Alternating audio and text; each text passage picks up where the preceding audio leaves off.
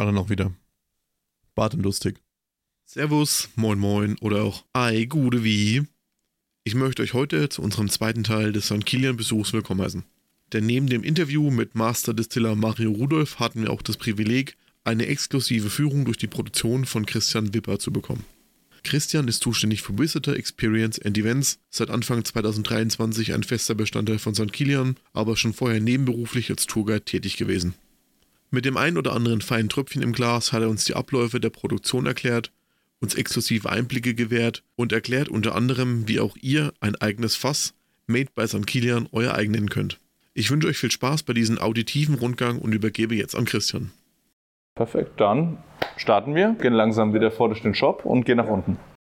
Aber die Handfieldfässer stehen anders. Die standen beim letzten Mal hier drauf. Ja, wir verändern öfters was im Shop. Einfach, dass es auch den Leuten wieder Spaß macht, herzukommen. Manche reisen extra an, um sich ein Handfeld zu kaufen. Manche kommen auf Dienstreisen hier vorbei und schauen mal rein. Also ich hatte letztens ähm, einen, ähm, ja, einen Marktbegleiter sogar da. Der hat sich äh, eine zwei Stunden Umweg gegönnt, weil er auf die Fruchtmesse in Friedrichshafen unterwegs war und kam aber aus, ich glaube, Leipzig und ist extra hier vorbeigefahren, weil er einfach was mitnehmen wollte und hat gleich die Chance genutzt und hat dann eine Führung bei uns mitgemacht.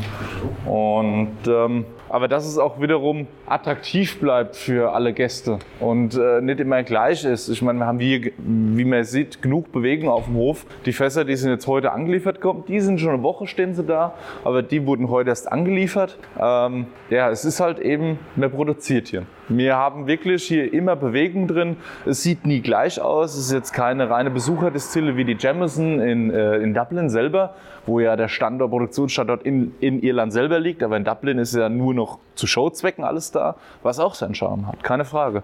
Aber wir das ist unser einzigster Produktionsstandort, was auch so bleiben wird, äh, soweit ich da informiert bin. Und dementsprechend hat man immer Bewegung drauf. Deswegen sieht sie all das auch aus, wie es aussieht. Ja, aber das macht es auch aus, weil man dann ja eben wirklich am, am Produkt selber mit dabei ist. Authentisch, genau. Und das, darauf stehen wir drauf. Nachmachecken, die jetzt nicht so die schönsten, zum Beispiel unser Palettenlager hinten. Aber wir brauchen es. Wir haben es, irgendwo muss es stehen. Das ist ja auch eine Produktionsstätte. Ganz ja. genau, korrekt. Und ähm, dementsprechend hat man da dann auch ähm, immer mal wieder andere optische Reize, will ich damit sagen. Und so wollen wir das auch im Shop machen. Dass wir da auch immer wieder besser werden. Was ich jetzt schon vorab sagen kann, ist, äh, wir werden demnächst unser Shop-Regal überarbeiten. Das bekommt das gleiche Look and Feel wie unser, ähm, wie unser Barregal, was ihr gesehen habt, mit den ähm, 1 Zoll Rohren aus Temperguss und dann auch mit diesen Eichenbohlen drauf, mit den dunkel geölten, um einfach da so ein bisschen Industriestil mit reinzukriegen.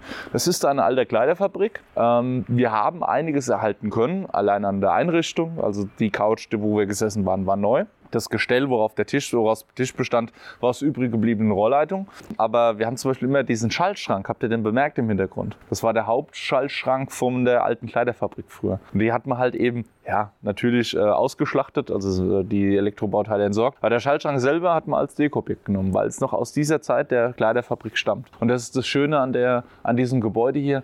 Man hätte nämlich, wenn man es sich einfach hätte machen wollen, hätte man hier einen Bagger kommen lassen. Einmal alles weg. Alles weg Bodenplatte betoniert, Stahlhalle und alles reingeschoben. Oder einfach noch, man hätte sich die Entsorgung gespart, hätte es einfach gelassen, Nachbargrundstück gekauft, Bodenplatte betoniert, Stahlhalle und da alles reingeschoben und die, fertig wär's. Aber man hat hier bewusst auch etwas mehr Geld in die Hand genommen, um einem alten Gebäude wieder neuem Leben einzuhauchen. Das ist, ähm, Audi hat es mal sehr äh, treffend ähm, formuliert.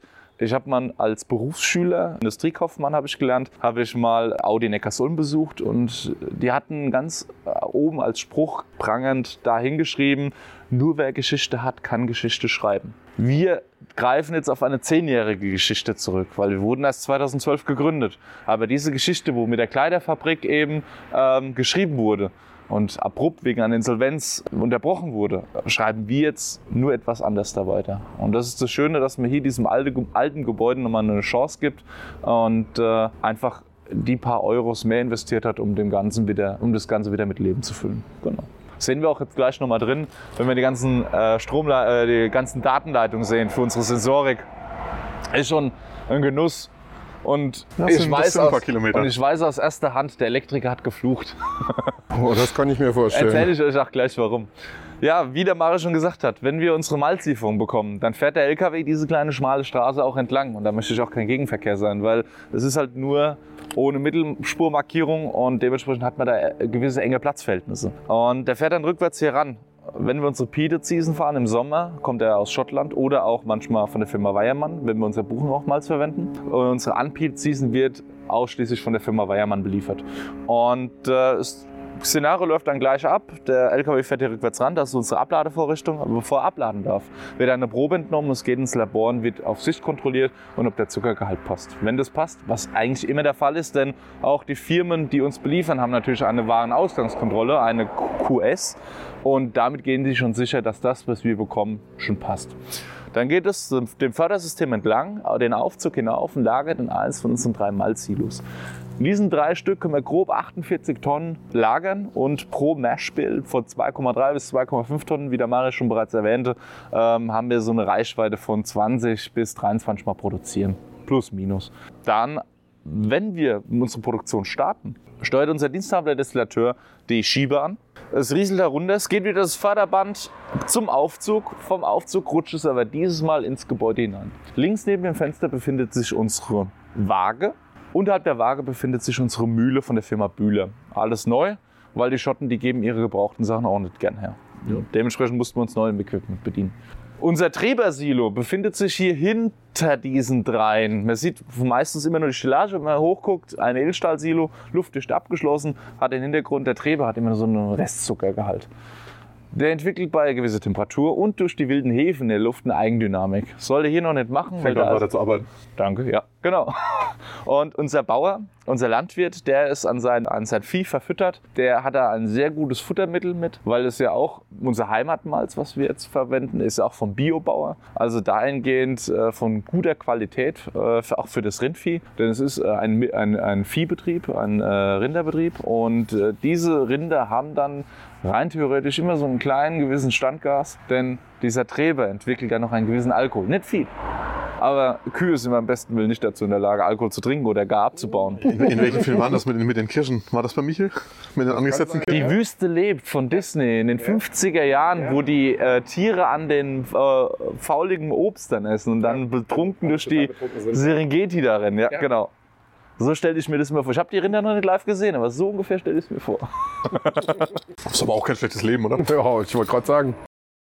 Dadurch, dass wir im Mühlenbereich eine Staubexzone haben, ist die Tür verschlossen. Aber wir haben hier ein Bullauge installiert, wo man reinschauen kann. Hier seht ihr nämlich unsere vier Walzenmühle. Anders als bei den Schotten, die auf sechs Walzen manchmal zurückgreifen, auf vier, zwei Ebenen, zwei Walzen arbeiten gegeneinander und schroten das Korn. Der Mahlgrad ist fest eingestellt über diese zwei Wählhebel an der linken Seite und äh, somit bekommen wir dann ein Schrot heraus, welches dann so aussieht. Ich nenne es immer liebevoll Müsli.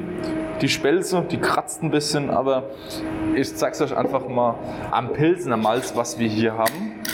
Wenn ihr möchtet, Hand auf. Oh, wollt ihr es teilen? Entschuldigung, ist ein bisschen viel rausgerutscht.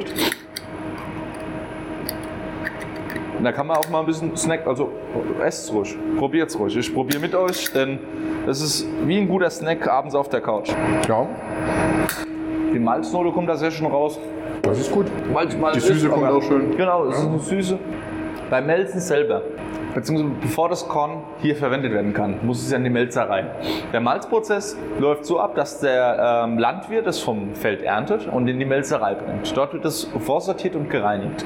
Wenn dann die Melzerei ihre Arbeit beginnt, nimmt sie eine gewisse Menge Korn, Gerste in unserem Fall, taucht es in Wasser, wässert es stark, das Korn saugt sich voll mit Wasser, dann wird es abgeschöpft und auf einen Tisch aufgebaut.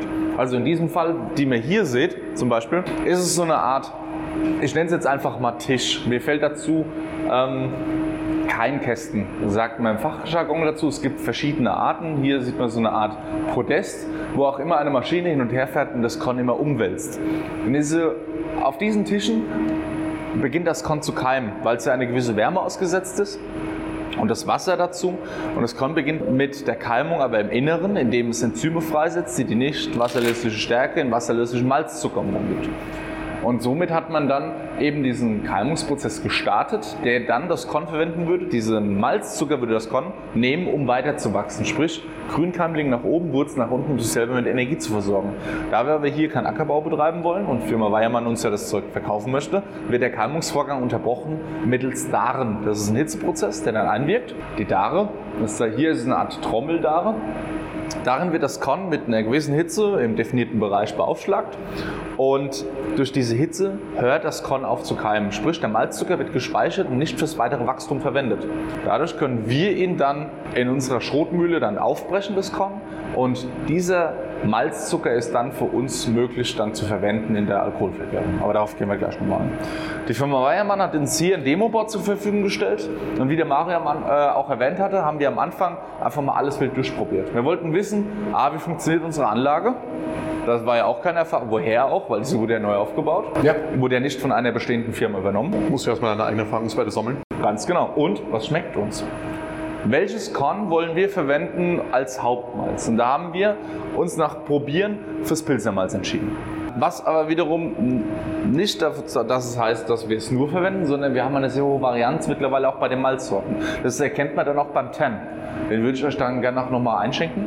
Der Ten ist eine ja, Zusammensetzung aus fünf verschiedenen Malzsorten. Unter anderem Pilsner Malz, Münchner Malz, Karamalz? Mel Karamalz, Melaniodin-Malz und ach, jetzt Karamünch müsste sein. Diese verschiedenen Malzsorten geben einen sehr süßen, sehr äh, leckeren Whisky. Und also er ist generell etwas süßer angehaucht und ähm, das spiegelt sich halt eben durch diese Vielfalt der Malzsorten, die wir auch am Anfang einfach mal durchgetestet haben. Gut. Unsere Zutat, die Hefe, wie er gesagt hat, M1. Äh, ist eine Trockenhefe. Sie ist aber sehr speziell, wird gerne in der Destillation verwendet, denn sie kann bei höherer Temperatur vergären. Das obergärige Bier, 22 Grad Celsius, wird es gehalten und dann passt das. Das arbeitet bei 31, 32 Grad Celsius. Also können wir bei grob 30 Prozent höherer Temperatur vergären, was uns einen kleinen Vorteil bringt. Und ähm, dementsprechend diese Hefe, gut, die ist jetzt nur zum Schauglas. Ich frage mich auch, warum dieses Glas nur noch halb voll ist, weil Das war mal ganz voll. das war mal ganz voll. Ja. Aber irgendjemand, irgend- irgendjemand hat ein Fable dafür. Immer mal so ein bisschen in die Jackentasche. Eine indirekte Zutat ist unser Peat, also unser Torf, was wir haben, äh, beziehungsweise der Rauchgehalt. Das ist original schottisches äh, Torf, gestochene Moorerde letztendlich. Können wir gerne mal aufmachen, können wir mal riechen. Finde ich immer super interessant, weil es eigentlich nach nicht viel riecht. Genau, getrocknete Erde. Mehr ist es nicht. Und es riecht nicht wirklich. Aber es zündet man an. Sprich, die Schotten entzünden ein Feuer mit Holz und schmeißen dann dosiert in kleinen Brackets, ähm, schmeißen sie dann ihr Peat drauf, um so auch einen Rauchgrad bestimmen zu können. Und nicht einfach unkontrolliert ein paar Haufen äh, Torfbrocken und dann ähm, gucken wir mal, was passiert. Sondern das läuft natürlich auch in einem kontrollierten Prozess bei den Schotten ab. Und ja, das haben wir zu Anschauungszwecken bekommen. Auch dieses Glas war mal voller. Ja gut, vielleicht hat man das als Anschauungszweck mal mitgenommen. Ne?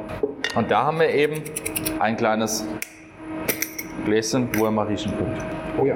Ja, da riecht man schon mal ein bisschen was raus. Das ist was anderes. Ja, auf Ja. jeden Fall. Und ja, das sind unsere Grundzutaten, die wir hier an diesem Demo-Board immer erklären und erzählen. Ich muss dazu sagen, ich bin seit vier Jahren Tourguide bei der Destille, nebenberuflich gewesen und seit Anfang dieses Jahres darf ich hier hauptberuflich arbeiten. Wenn dann durchgeschrotet wurde, der Schrotvorgang dauert fünf bis sechs Stunden, dann wird er hier zwischengelagert in diesem Tank oder in diesem äh, Lagertank, Grist Bin genannt im Englischen, also ein Schrotlagertank. So relativ unspektakulär ist aber definitiv vonnöten, weil er nicht sofort weitergeleitet wird in die Mashtan, sondern hier zwischengelagert wird, bis wir dann mit dem Produktionsprozess weitermachen. Wir haben ein bisschen Peripherie. Also ihr dürft alles fotografieren, was ihr hier seht. Ne? Jede Ecke, jeder Winkel. Wir sind ehrlich zu unseren Kunden. Wir schreiben auf die Flaschen drauf, was drin ist. Und wir wollen hier auch Transparenz bieten. Und deswegen ist das so alles so aufgebaut, falls mal wirklich mal was auslaufen sollte. Haben wir eine wunderschöne Edelstahlrinne. Dann kommt der Schlauch, dann wird rausgekerchert und dann ist wieder gut. Aber es wurde alles so aufgebaut, dass es eben passt. Und wie ich gerade draußen erwähnt habe, schaut jetzt mal nach oben. Unsere Datenleitung von vorne bis hinten und wieder zurück. Ähm, der Elektriker hat wirklich geflucht, das weiß ich aufgrund dessen, weil ein Gast mal bei mir war, der den gleichen Elektriker hatte, als er hier, als er hier gearbeitet hat und er hat äh, sein Privathaus verkabelt und hat er auch den ganzen Tag nur rumgeflucht, weil er nämlich sich sehr viel Mühe geben musste oder wollte, dass die Kabel astrein, glatt und sauber da drin liegen und da muss man wirklich immer ein großes Kompliment aussprechen. Das hat er geschafft. Das hat er geschafft. Das sind nämlich auch spezielle äh, Kabelschächte, also das sind Hygienekabelkanäle, dass theoretisch Dreck durchfallen kann. Ähm, normalerweise sind ja die Kabelschächte eher Lochbleche, also mehr Blech wie äh, Freiluft und das sind halt eben äh, verzinkte äh, oder sogar, nee, es müsste eigentlich Edelstahl sein, so wie die Optik ja auch von unten aussieht. Ähm, Schächte, die eben da auch im Hygienebereich eingesetzt werden, obwohl wir hier keine Anforderungen an die Umgebung haben, hygienebedingt, sondern nur in der Rohrleitung selber, dann halten wir das auch komplett ein, denn das, das ist unsere Reinigungsanlage. Nach jedem Produktionsprozess reinigen wir mit heißem Wasser und oder heißem Wasserdampf. Und in regelmäßigen Abständen pumpen wir eine Säure durch, die auch mal wieder ordentlich die Rohrleitung von innen putzt. Auch unsere Treberleitung wird sogar gemulcht. Das bedeutet, da haben wir einen äh, Kunststoffball, der mit Druckluft durch die Leitung geschossen wird, der auch hängende Reste vom Treber, was ja mal durchaus passieren kann, dann auch mitnimmt und wieder durchreinigt. Also mulchen mit Wasser, mit dem Ball und dann wird das alles wieder ähm, durchgeschrubbt letztendlich, äh, weil er sehr grob ist und auch überdimensioniert äh, zur Rohrleitung und dadurch kriegt er jeden Rest. Also ich finde es ich find's trotzdem sehr faszinierend, wenn man sich mal denkt, ja beim Brennen, du hast eine Kupferblase und machst halt ein Feuer drunter. Aber wie gesagt, wenn ihr mit den Kabeln, wenn man sich bei euch umguckt, das ist ja überall, hängt irgendwo irgendwie ein Kabel dran. Ja, Das ist schon. Hier, jeder, jeder Sensor, das sind die Ventile und er zeigt an, ob es geschlossen oder offen ist. Und diese eine Sensor braucht eben ein Kabel zur, zur Zentrale, zur Schaltzentrale. Ähm, unser, äh, unsere, unser Schaltprogramm, unser Bedienprogramm damit ist von der Firma Siemens, eine Tochter, der ist Rockbrook, sehen wir auch gleich nochmal am Smart Panel. Und ähm, da muss wirklich jeder Sensor quasi angeschlossen sein, das ist vollkommen richtig. Hat den Hintergrund, wir haben einen sehr hohen, sehr hohen Automatisierungsgrad, ähm, nicht weil wir kosten, auch ja, kosteneffizient sein wollen und nicht so einen hohen Kostenfaktor haben, dass wir eine Flasche theoretisch für 80 Euro verkaufen müssen, um weiterzumachen zu können, sondern wir wollen eine Flasche auch zu handelsüblichen Preisen anbieten und dementsprechend einen sehr hohen Automatisierungsgrad. Aber die entscheidenden Produktionsschritte haben wir so designt, dass unser diensthabender Destillateur selber Hand anlegen muss. Das zeige ich euch jetzt auch in der nächsten Halle, denn da ist unser Hauptproduktionsraum. Ja, ähm, willkommen im Hauptproduktionsraum. Was wir unten sehen, es ist die Meshtan, die auf dieser Eisenstellage sitzt und die vier Washbacks. Wir gehen aber gleich hoch und dann schauen wir von oben rein. Das ist das Interessante, was ich euch hier unten zeigen möchte, ist unsere Spindelstation. Denn bevor wir die Hefe hinzugeben und die Würze dann das Vergären beginnt, spindeln wir die Würze, um rauszufinden, ist der Zuckergehalt denn hoch genug, um am Ende ein anständiges Destillat rauszubekommen. Um einfach, wir messen die Dichte mittels diesen Glasspindeln. Und das ist das, was ich gerade erwähnt habe. Die entscheidenden Produktionsprüfschritte, die werden per Hand durchgeführt. Von einem Mitarbeiter, der Verstand hat und auch handwerkliches Geschick und Ahnung. Dann muss er für jeden Batch, für jede Produktionslosgröße muss er, dieses, äh, muss er das durchführen und dokumentieren. Ganz wichtig für die äh, Zertifizierung, aber auch für unseren persönlichen Anspruch an eine gute Qualität, dass wir da auch eben die Werte kontrollieren und von vornherein wissen, was am Ende rauskommt. Und nicht auf gut Glück, ha, vielleicht wird's ja was, vielleicht wird's ja nichts. Wir messen quasi wirklich für jeden Washback einmal die Dichte, um zu gucken, habe ich genug Zucker drin oder nicht. Korrekt, um da einfach äh, ja, die Sicherheit zu haben, dass am Ende, wenn die ganz viel Energie reingesteckt wurde zum Brennen, dass am Ende auch wirklich was Anständiges rauskommt. Wir schauen kurz mal auf das Smart Panel. Da sehen wir zum Beispiel schematisch dargestellt, der LKW, wenn er unser Schrot anliefert, also unser Korn anliefert, das Fördersystem, der Aufzug, unsere Waage, unsere Mühle und auch das Trebersilo. Theoretisch müsste da ein Traktor stehen, aber der LKW, der dann auch den Treber wieder abholt, um es dann an die äh, Kühe zu verfrachten. Die Fermentation ist noch was sehr Interessantes. Da sehe ich zum Beispiel, dass jetzt gerade alle Woschs leer sind. Schade. Wir haben heute Mittwoch, gell? Ja. die, se- die fangen heute wieder an. Aber Es wundert mich etwas. Okay.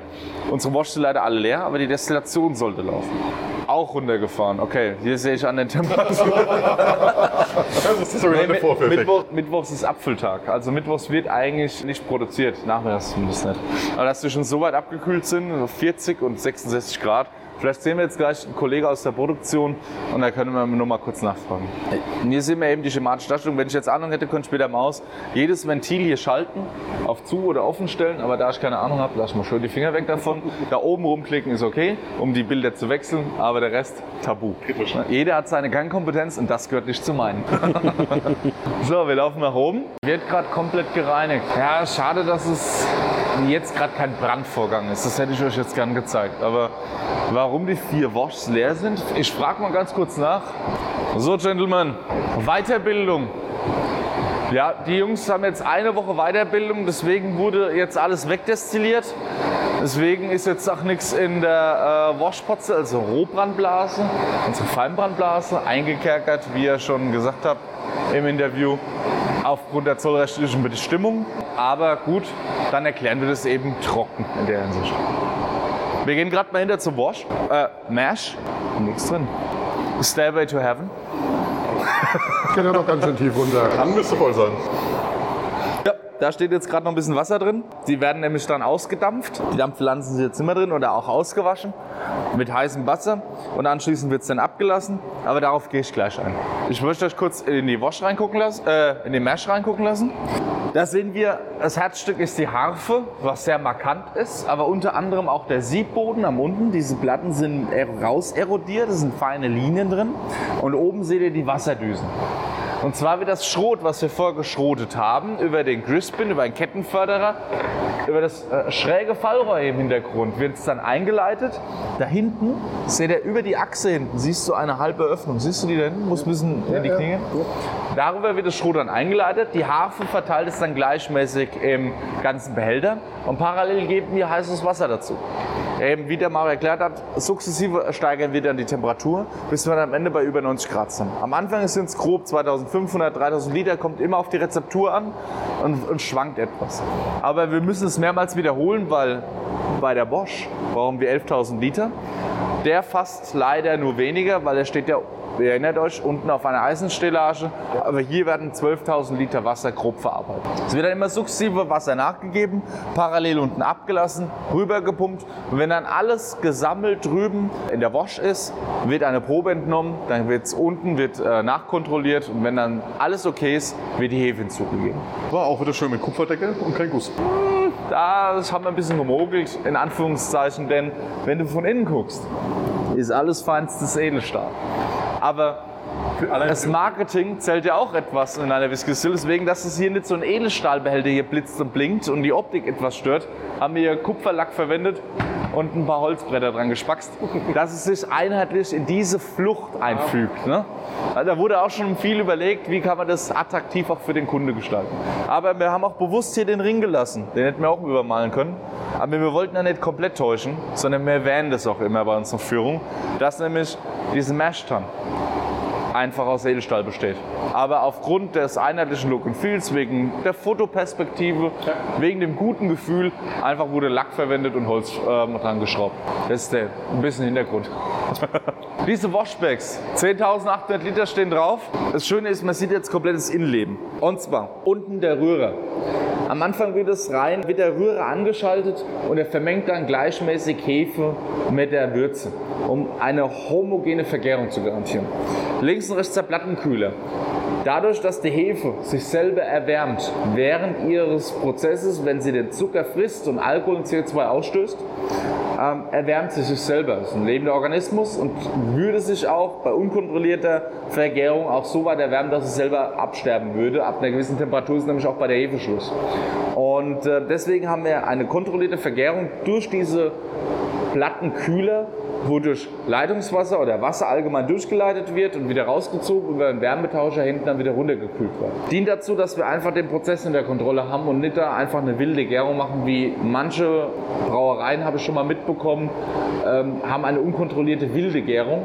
Und diese wilde Gärung wollten wir nicht, weil wir prozesssicher sein wollen und auch irgendwo ein Stück Das wird immer ein anderes Ergebnis. Ganz genau. wollen ja ein gleichbleibendes Ergebnis. Dieser Stab in der Mitte, der da so drin hängt, wo aussieht wie ein Propeller, ich nenne ihn liebevoll Schaumschläger, ähm, um einfach die Schaumbildung zu vermeiden. Denn bei der Gärung entsteht sehr viel Gas, CO2, und es lässt die ganze Flüssigkeit aufschäumen. So weit sogar, dass es theoretisch hier überschwappen könnte und der Boden wäre versaut. Um das zu vermeiden, haben wir einfach ein mechanisches äh, Prinzip hier angewendet. Wir haben einen Elektromotor oben auf die Platte installiert, verbunden und der rotiert da, glaube ich, mit ich schätze einfach mal 100 Umdrehungen die Minute, dreht er seine Runden und zerschlägt jede, Schau jede Schaumblase, bevor sie nur annähernd droht überzuschwappen. Ich kenne es ja, dass man in Schottland dann gerne mal ein bisschen Seife drauf gibt, um die Oberflächenspannung wieder zu brechen. Ganz genau. Und Seife, das ist so ähnlich. Oder äh, ich habe auch schon gehört, Neutralfett wäre auch was. Ich vergleiche es dann immer mit, man geht auf so Oktoberfest oder auf eine Messe, wo ein Bierzelt steht, man hat sein Haxen. Hier in Bayern hat man isst mal sehr gern Haxen oder irgendein anderes fettiges Gericht. Man hat seinen Mund, man trinkt seine Massbier. Was passiert als allererstes beim nächsten Blick auf den Mass? Schaum weg. So kann man auch arbeiten. Hiergehend hat man sich für die mechanische Variante entschieden, um einfach dahingehend nicht weitere Sachen zu verwenden. Es gibt so diese schöne Eil- Eiler-Legende, wo sie Mitte der 80er ist ihre Neutralseife angeblich ausgegangen, wo sie dann auf Lavendelseife zurückgegriffen haben. Ah, ich glaub, das- Deswegen, Ah, das so. welcher Jahrgang war es? Das ist die Legende, das ist dann im Jahrgang 88, 87, 88, dass dann alle großen Eiler-Destillerien so einen Lavendel-Touch drin haben. Okay. Wäre natürlich mal interessant, aber ich glaube, die sind jetzt unbezahlbar. Äh, vermutlich, ja. Also gerade weil die Legende existiert, könnte ich mir vorstellen, dass der Hai, dass der man muss, nur, man muss natürlich dafür sorgen, dass das, was man produziert, auch getrunken wird oder verkauft wird zumindest.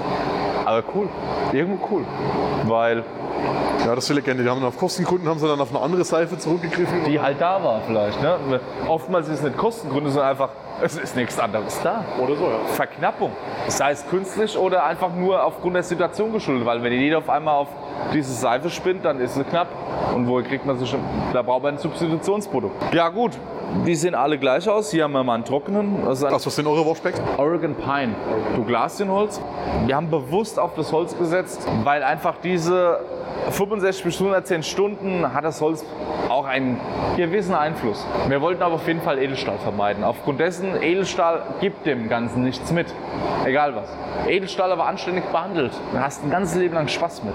Aber es gibt auch Berichte, wo ich selber schon gelesen habe, über schottische oder andere Destillen in der Welt, ohne jetzt da auf irgendwelche Nationen einzugehen, sondern andere Destillen, die hatten ihre ganzen hölzernen Washbacks rausgehauen, Edelstahl besorgt, nach ein paar Jahren Produktion probiert und gemerkt, oh, Da fehlt was. irgendwas ist da anders da. Ja, weil du die, die Milchsäurebakterien wieder brauchst zum Holz, ne? Amen, korrekt, weil ich das gerade auf, weil das hat gefehlt. Edelstahl ist halt blank. Und Er hat seine Hausaufgaben gemacht. Ich wollte es gerade sagen, der Mann kennt sich aus, sehr gut. Und dahingehend hat man sich auch hier gleich dafür entschieden und einfach keinen Edelstahl verwendet. Wohl bewusst, dass es wahrscheinlich teurer wird auf lange Sicht gesehen, weil Edelstahl, wie gesagt, hat man ein Leben lang Spaß mit. Da wird man irgendwann mal, wobei die auch locker 60, 70, 80 Jahre alt werden können. Dahingehend wird, werde ich diese Investition nicht mehr erleben, wahrscheinlich mit meinen 34 Jahren jetzt. Aber letztendlich macht das so ein bisschen das ganze Feeling aus, finde ich. Und äh, also, man sieht ja auch, die sind krumm und schepp. Hier oben, hier klaffen sie sogar ein bisschen auseinander, weil hier oben nie die Flüssigkeit steht. Man sieht aber ganz genau das Level. Und ab diesem Level sind die dicht. Wenn die jetzt vielleicht wieder eine Woche leer stehen, müssen wir es wieder ausdampfen und wässern, sodass das Holz wieder aufquillt und wieder abdichtet. Aber falls wirklich mal was daneben gehen sollte, mein Gott, haben wir unten die Edelstahlrinne, wird mal durchgekerchert und gut ist. Deswegen wurde die Destille genauso aufgebaut. Aber kommt noch mal mit ran.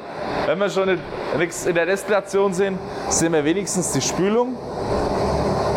Jetzt haben wir da einen kleinen Scheibenwischer installiert. Und in der Mitte seht ihr eine äh, Eisenplatten oder Stahlplatten, Edelstahlplatten. Das ist unser Wärmetauscher.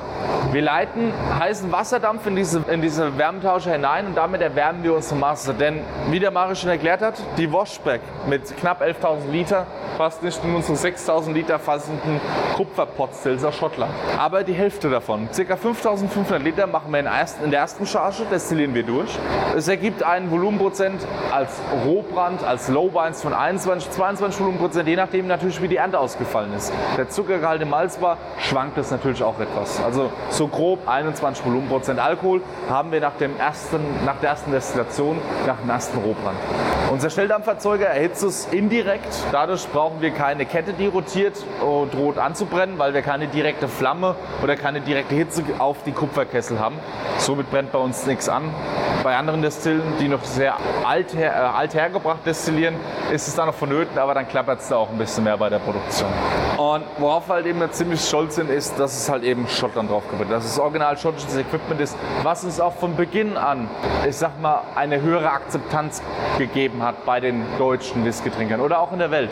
Unabhängig davon, dass natürlich noch viele weitere Faktoren damit reinspielen, aber unsere Argumentation war von Anfang an etwas einfacher, als wenn wir deutsches Equipment verwendet haben. Wobei wir eine Ortschaft weiter oder zwei Ortschaften weiter in Großheubach ist die Kupferschmiede Adrian, die exzellente Kupferbrennblasen herstellt für den Obstbrandbereich zum Beispiel. In Deutschland ist, glaube ich, jede zweite Destille von der äh, Kupferschmiede Adrian. Und äh, da werden auch exzellente Obstbrände mitgebrannt. Aber die Formgebung ist ja das Entscheidende. Und dem Das ist doch keine Potze. Ganz genau. Vollkommen richtig. Und dahingehend sind wir froh, dass der David Heinz uns das bestellt hat und innerhalb von zwei Jahren geliefert wurde, weil die Alternative wären sieben Jahre gewesen. Ja, die ich ewige finde. Wartezeit momentan. Ganz ja. genau. Ja, damals schon, damals schon. Aber Vitamin B schadet nur dem, der keins hat. Und, aber wie ihr schon seht, hier ist der elementare, seht ihr den Leinarm. Da ist eine Kupfermanschette drum, da ist der Leinarm frei, weil seht ihr die Verschraubung. Seht ihr da oben, seht ihr das? Ja. Zollrechtliche Gründe, weil wir könnten ja auf die Idee kommen zu manipulieren. Deswegen ist diese Verschraubung verplombt. Ebenso wie diese Schaugläser hier. Einmal und dann sogar zweimal, weil man könnte ja eine Schraube dran lassen und wegklappen. Siehst du auch hier, dass sie überall Kügel nicht dran geknippt Genau. haben. Unser Käfig ist zwar verschraubt, aber jede Imbusschraube hat eine Stahlkugel eingepresst. Also nicht jede, eins, zwei fehlen, habe ich mal gesehen. Hier. Und das seht ihr, das ist eine Torx-Schraube. Auch, auch das Schloss hier. Das Schloss wäre gar nicht das Problem. Der Schlüssel für die Notfälle hängt da hinten in einem roten Kästchen. Aber die Plombe. Aber es ist, stellt ja kein Problem für uns dar, weil wir wollen ja nicht irgendjemand hintergehen, sondern es ist einfach dieses Hindernis, den wir von der deutschen Gesetzgebung her haben, dass eine Verschlussbrennerei alles unter Verschluss herstellen muss. Jetzt zeige ich euch aber mal die Raffinesse, die der Mario im Interview erwähnt hat. Aber wir wollen auch bei allem modern sein, aber haben seit 200 Jahren immer die gleichen Zollschlüssel. das ist auch geil. Das ist der berühmte Probeentnahmehahn. Mit dieser Hahnbewegung kann ich eine Probe entnehmen und feststellen, sensorisch, der Dienstleister darf das, eine Probe entnehmen und kann feststellen, in welchem Produktionsproz in welchem Schritt bin ich gerade, also in welchen Positionen von meinem Produktionsschritt bin ich gerade, am Anfang, in der Mitte oder am Ende. Beim Rohbrand ist es relativ unspektakulär, weil da destillieren wir nur durch. Deswegen ist dieser Probeentnahmehahn auch nur auf die Feinbrandblase abgestimmt. Hier haben wir eine äh, Trennung. Rechts die Blase, Rohbrandblase, links die Blase, Feinbrandblase. Wir haben auch drei Glaszylinder, einer rechts, zwei links, weil in der Feinbrandblase steigt der Alkoholgrad stark an, über 90 Volumenprozent und sinkt aber dann über die ganze Destillationsdauer auch ab auf bis zu 2, 1 Volumenprozent. Und somit haben wir da einen größeren, größeren Messbereich abzudecken, den man aber nicht mit einer Glasspindel abdecken kann. Deswegen sind hier zwei Glaszylinder installiert. Der eine ist für den größeren Bereich, der andere für den äh, niedrigeren Bereich, also höheren und niedrigeren Bereich zuständig. Jeder Tropfen Alkohol oder auch jetzt Wischwasser läuft über diese zwei Glasballons. Deswegen ist dieser Spirit Safe oder Spirit Receiver extra nochmal abgesichert mit einem Extraschloss hinter dem Käfig. Das wäre ja nicht auf dumm Gedanken. Auch dieser, wenn ihr mal rumkommt und hier an der Stange unterhalb nach hinten schaut. Seht ihr das? Dieses schwarze Kästchen da hinten? Das ist unser Tracker. Also ein- wie ein Schrittzähler. Jede Probeentnahme wird natürlich extra nochmal protokolliert, um da mit Sicherheit zu sagen, wie viel wir entnommen haben. Es ist auch okay so, weil wir wollen ja keinen, wir wollen ja niemanden betrügen und den deutschen Staat nicht um seine Alkoholsteuer ähm, betrügen, denn jeder Liter hundertprozentiges Destillat müssen wir mit 13,30 Euro Steuern buchhalterisch zurückstellen, bis wir das Fass aus dem Lager holen. Erst dann wird die Steuerlast in finanzieller Art und Weise an den Zoll abgeführt oder an den deutschen Staat. Also Liter Alkohol, reiner Liter Alkohol, 13,30 Euro. Ist nicht wenig, Da kommt ein bisschen was zusammen bei eurer Menge. aber ja, na gut, die, die Schotten haben ja höhere Alkoholsteuern. Also das ist, deswegen sind die schottischen Abfüllungen, die Standard, die überall auf der Welt verfügbar sind, zum Beispiel Johnny Walker Red Label, würde ich nie in Schottland kaufen. Nie. Gut, würde ich so jetzt auch nicht kaufen, aber das ist ein anderes Thema. Johnny Walker macht geiles Zeug, aber ich sag mal, ab Black Label halt eben. Für mich, das ist mein persönlicher Geschmack. Und das Schöne ist, hier haben wir aber auch ein Smart Panel. Hier können wir die ganze Anlage steuern. Sprich, den Dampf von der Wash und von der Spirit, die CV40 und die CV50, das sind die Codenamen in der Programmierung. Muss ich nur umstellen mit dem Schlüssel und dann kann ich hier den Dampf regulieren. Und man kann hier den Cut machen. Und dieses Ventil schwenkt dann um, wenn ich den Cut drücke. Von den Fines auf den Spirit. Denn bei der Feinbahnblase machen wir die Unterscheidung zwischen dem Vorlauf, dem Herzstück und dem Nachlauf. Vorlauf sind ja die Methanole, gesundheitsschädlich, gehen an die Leber, Alkoholvergiftung. Ein, ein Arzt hat mal gesagt, ein Milliliter würde ausreichen, um einen Menschen zu töten. Weniger als ein Milliliter und man hat, äh, droht Erblindung. Unser diensthabender Destillateur wird auch riechen und aufgrund des Alkoholgehalts messen, wann dieser Cut angekommen ist zwischen dem Vorlauf und dem Nachlauf. Aufgrund von der Menge 2,1, 2,5 Tonnen, das ist 11.000 Liter hier, zweimal Rohbad, wissen wir, dass wir grob 200 Liter Vorlauf haben, der einfach da ist, den wir aber nicht verwenden können. Direkt in, für das nächste Produkt, sprich den New Make, den Likör, den wir mit dem New Make herstellen, oder zum Abfüllen in Fässern, um dann daraus dann Whisky zu machen. 200 Liter, was eine immense Menge ist. Führt ihr den dann nochmal zu? Brennt ihr den dann nochmal? Oder? Wir fangen ihn auf und am nächsten Tag führen wir ihn dann wieder zu mit dem Nachlauf. Weil so schlecht wie beide Teile sind, der Vorlauf und der Nachlauf, haben sie immer noch Aromen und Inhaltsstoffe, die wir durch das Destillieren in der Feinbahnblase wiederum wieder rauskitzeln können. Das ist jedes Da muss man überlegen, so übers Jahr, wenn das jetzt 200 Liter sind, die ihr einfach wegschmeißen müsstet, sage ich mal. Du, ähm, Im Nachlaufbereich sind wir im vierstelligen Literbereich. Gell? Also es ist nicht unerheblich, das Material.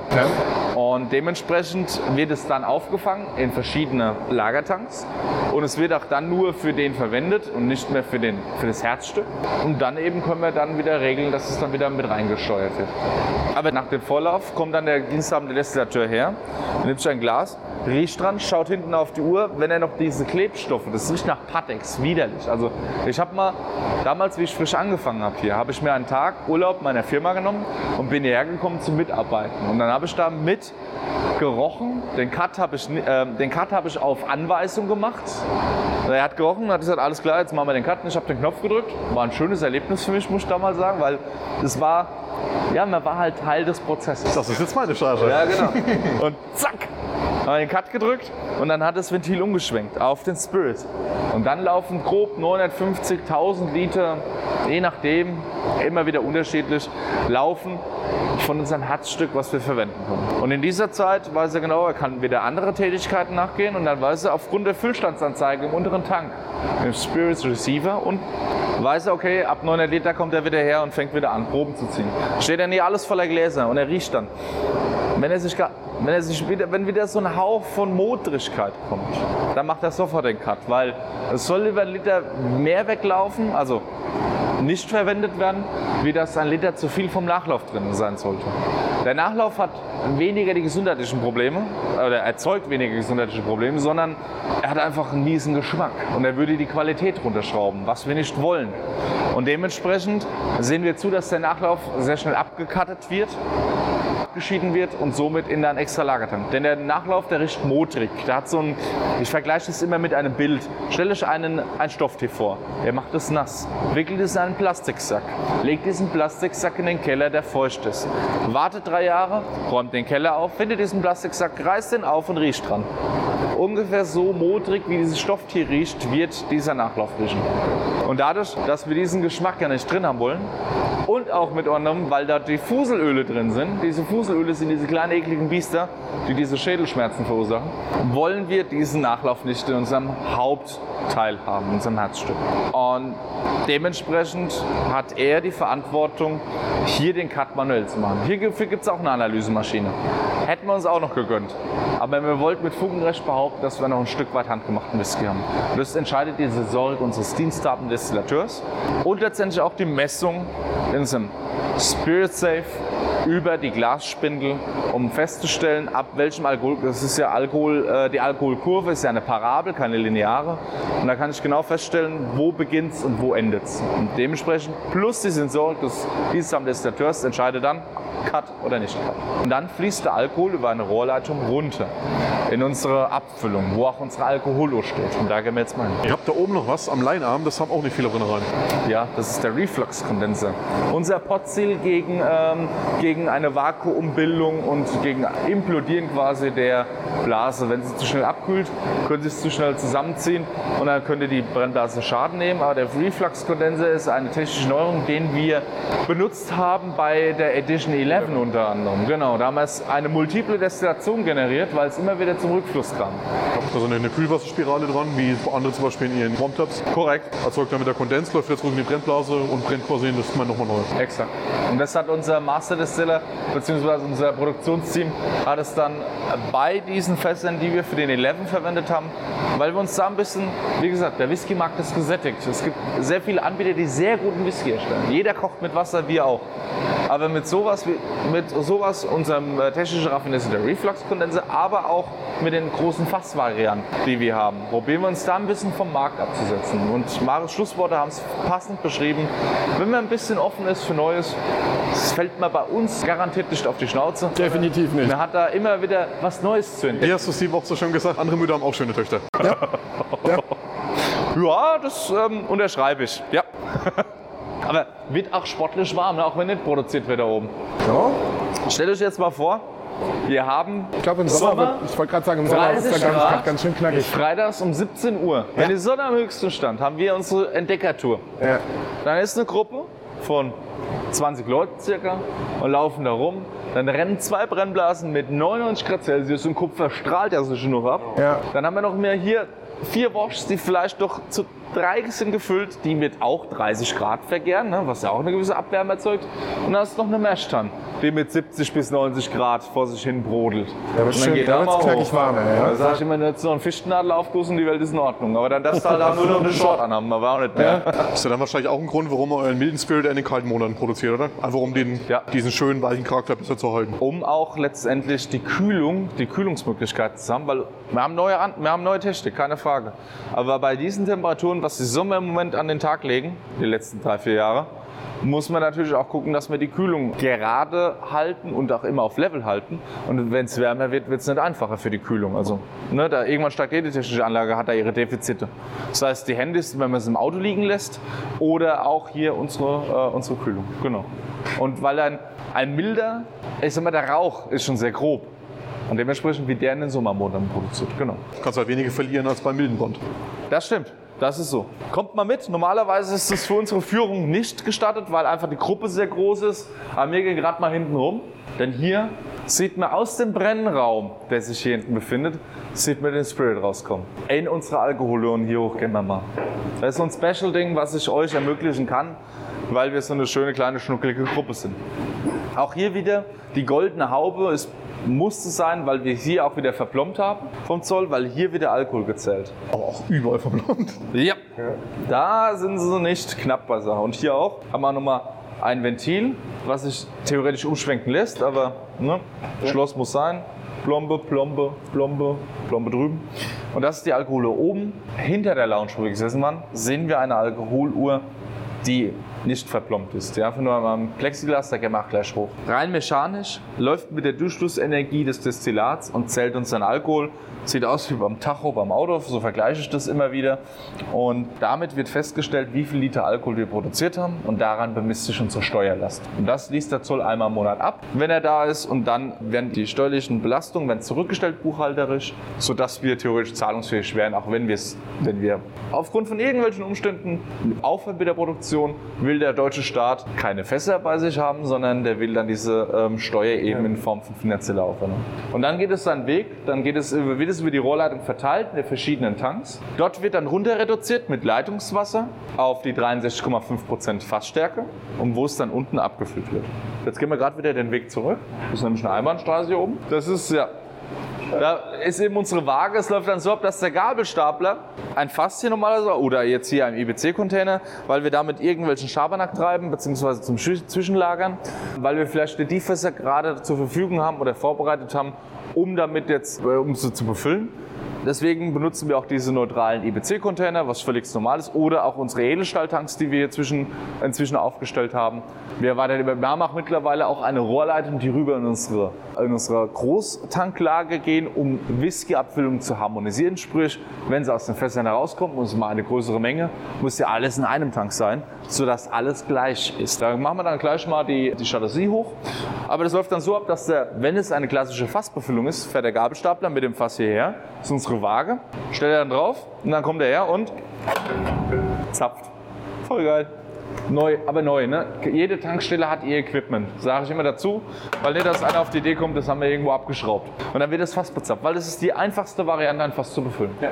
Und so ein großes 190 Liter Fass wurde mal gesagt von einem Kollege, dauert grob 5 Liter, dann ist das Rand voll, Korken drauf, dann geht's raus wartet, bis genügend Fässer zusammen sind, um einen Transport hoch nach Heinhaus zu äh, organisieren. Wir werden demnächst auch wieder die, ähm, das, die Besucher des Ziele erweitern um ein paar Schautafeln. Also falls ihr ganz viel Lust habt und im Sommer nochmal vorbeikommen wollt, wir planen dieses Jahr auch wieder einen Tag der offenen Tür. Wahrscheinlich im Juni. Steht noch nicht hundertprozentig fest, deswegen kann ich da noch keine Details, aber im Newsletter werden wir auf jeden Fall rechtzeitig abonnieren. Und dann sollen diese Schautafeln auch da sein, weil wir können sehr selten da hochfahren. Es ist nämlich noch eingezäunt, es ist ein Wachschutz dort, weil auch noch andere Firmen dort vor Ort sind, nicht nur wir. Und dementsprechend müssen wir uns da einmal anmelden. Aber dass die Besucher dann irgend auch mal das sehen, wartet doch mal, ich zeige euch das mal. Kein Moment. Ich kenne es von, von ein paar Bildern, ist alles doppelt eingezäunt mit Stacheldraht noch, Ja. das Alternatorgelände Zaun, äh, Fahrweg, Zaun, weil es ist ja- die Chiefs Patrouille gefahren sind.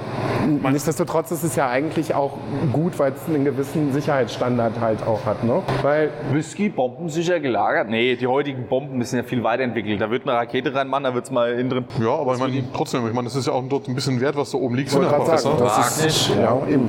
Ist so. Also das sind, das sind diese Bunker hier. Das ist die erste Generation, da sind die Stalte noch relativ dünn. Und die, diese Bunker äh, wurden sukzessive aufgebaut. Ich glaube aus den 70ern stammen die ersten und Ende der, äh, Mitte der 80er oder Anfang der 80er wurden die letzten gebaut. Da wurden die Standards auch erhöht. Die Türen waren dicker, die Wände waren dicker. Und da hatten wir eben diesen Betonbunker. Da war ich jetzt da war ich mal oben mit meinem Auto, habe mal den Platz vermessen, weil das wird unser Besucherbunker, wo man auch Tastings dann haben wird. Und ähm, deswegen seid gespannt auf mehr. Das, wird richtig toll. Wieder mit dem Schulbus?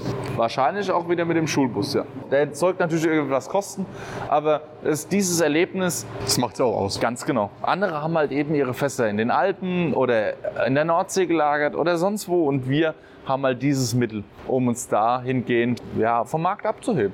Und dementsprechend wollen wir das natürlich auch nutzen. Weißt du, ob es nochmal ein Etwas gibt? Es gibt noch Erdfässer, soweit ich weiß. Aber ich weiß nicht, ob das meistens zum Antitümlers Geburtstag. Aber da kann ich, da weiß ich leider selber nicht, sonst würde ich es euch sagen, aber da habe ich keine Informationen. Wahrscheinlich, weil ich noch zu kurz hauptberuflich hier bin. Ja, aber das ist auch eine coole Idee. Das machen sie ja auch was, das du eigentlich so nie bekommst. Das stimmt. Vor allem das erste Erdfass war eine richtige Überraschung. Der hat nämlich nicht mitbekommen, dass es auf seinem Grundstück vergraben wurde. Und dann zum, zum Geburtstag standen sie oben, haben geklingelt mit Spaten und Hacke. Und er sagt, so, jetzt gehen wir mal das Schatzsuche. so ungefähr muss abgelaufen sein. Wie ihr wisst, Bourbonfässer gibt es noch und nöcher. Aufgrund des amerikanischen Bourbon Acts im Volksmund genannt, dass ein Fass ja nur einmal von den Amerikanern verwendet werden darf zur Produktion. Aber die haben auch den entscheidenden Vorteil, dass die amerikanische Weißeiche innerhalb von 70 bis 80 Jahren so weit ist wie unsere deutsche Eiche nach 300 Jahren, weil es eine ganz andere Kultur ist. Es ist zwar eine Eiche, aber sie wächst einfach schneller und ist viel schneller zu gebrauchen. Und zum Schutze der amerikanischen Forst- und Küferindustrie hat mal jemand gesagt, wurde das so erlassen, dass ein Fass nur einmal verwendet wird. Deswegen sind diese Fässer so aus, wie sie aussehen und sind nicht mit verzinkten Ringen gemacht. Und andere Fässer, ja, das ist jetzt gerade da vorne zum Beispiel, haben wir, ich müssten neue Barrikfässer sein von der Optik hier vorne links. Da wird halt mehr Wert drauf gelegt, weil man sie länger verwenden kann. Weil es auch, der, die, die Optik, äh, wenn es jetzt französische Fässer sind, die Optik ist da definitiv entscheidend. Und bei den Bourbonfässern, sie werden halt nur zwei, ja, bei Jack Daniels zwei Jahre benutzt. Jim Beam wird mit drei Jahren und die Mila Kunis macht da immer einen Brandstempel drauf. Zwinker, zwinker. Bei jedem Fass. Irgendwas machen sie ja auch richtig, weil sie haben ja auch ihren Absatz. Und von daher gesehen, wieder meine Rede, jeder kocht mit Wasser und Apples müssen sie auch gut machen, weil sonst würden sie nicht so viel absetzen. Und wir haben halt den Fokus anders gelegt. Brown Forman sind die Fässer hier, sind schön drauf. Aber dieses typische was man, da, da muss ich halt immer lachen, wenn jemand ein gebrauchtes Jack Daniels was anbietet, ne? Und dann der Jack Daniels Schriftzug in reinst Form draufgepinselt wurde. Machen die nicht. Es ist halt einfach, es ist meistens noch ein Barcode drauf, der ist meist, ist meist, bisher kommt, mittlerweile sind es QR-Codes, da seht ihr noch. Oftmals sind sie schon entfernt worden, weil es denen ihr Lagersystem mit den QR-Codes können die Fässer genau nachverfolgen. Wir arbeiten aktuell noch mit unserer fortlaufenden Nummer, die eineindeutig ist, also sie gibt es nur einmal. Wenn einmal vergeben, ist diese Nummer für immer auf diesem Fass oder sie wird aus dem Register irgendwann mal gestrichen, wenn dieses Fass nicht mehr existieren sollte. Da haben wir mittlerweile auch ein Fassmanagementprogramm, um bei knapp 10.000 Fässer auch noch den Überblick zu behalten. Ja, brauchst du Und glaub auch. mir, bei 16 Bunker sucht da mal ein Fass. Ja. Wenn ihr nicht weißt, wo das steht, Ja, dann keine Chance. ja. Unsere Fässer lassen wir auch immer in Ganzen kommen. Wenn man von Amerika sich Fässer kommen lässt, hat man die Wahl entweder ganz oder auseinandergenommen, in Bündel zusammengestellt. Zwar passen die Daumen immer zu diesem einen Fass, aber in der Reihenfolge ist es immer schwierig. Und wenn sie dann irgendwo ausgetrocknet sind, manchmal kriegst du sie nie wieder so hin und so dicht und da ist die Ausschussquote höher. Somit haben wir zumindest ein Fass, das war dicht im Vorfeld und es könnte noch dicht sein, wenn es hier ist. Da ist die Chance viel größer. Weil wenn du mal ein volles Lager hast und es alles so knapp gestellt, dass du das Lager, die Lagerkapazität komplett ausgenutzt hast. Und dann äh, entscheidet sich fast 4711, ganz hinten links unten in der Ecke. Oh, morgen werde ich undicht.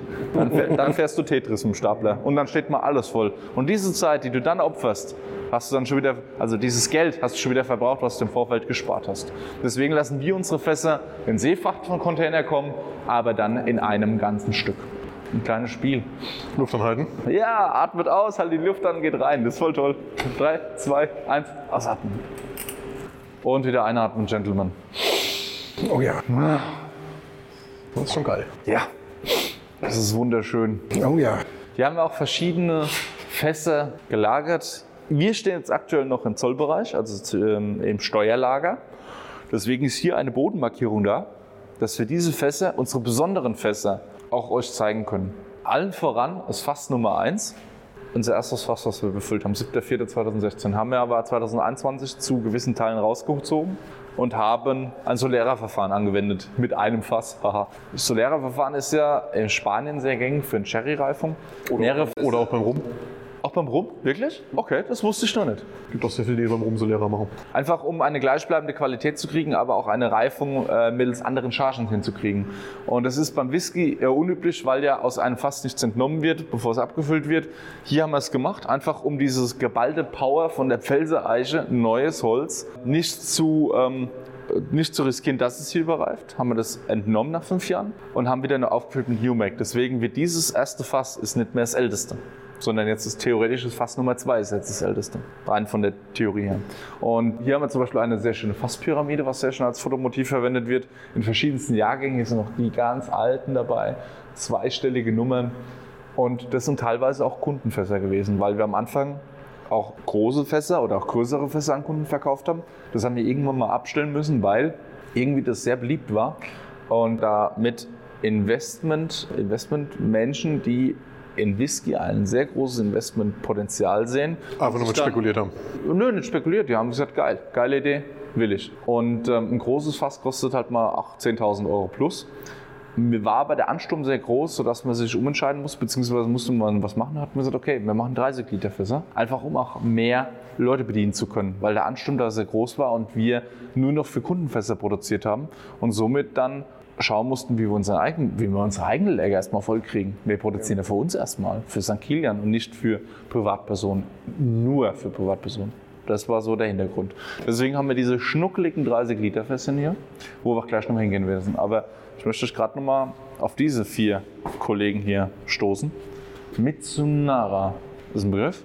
Wassereiche aus Japan. Direkt aus Japan bekommen. Da ist ein Fass 4000 Euro wert, leer.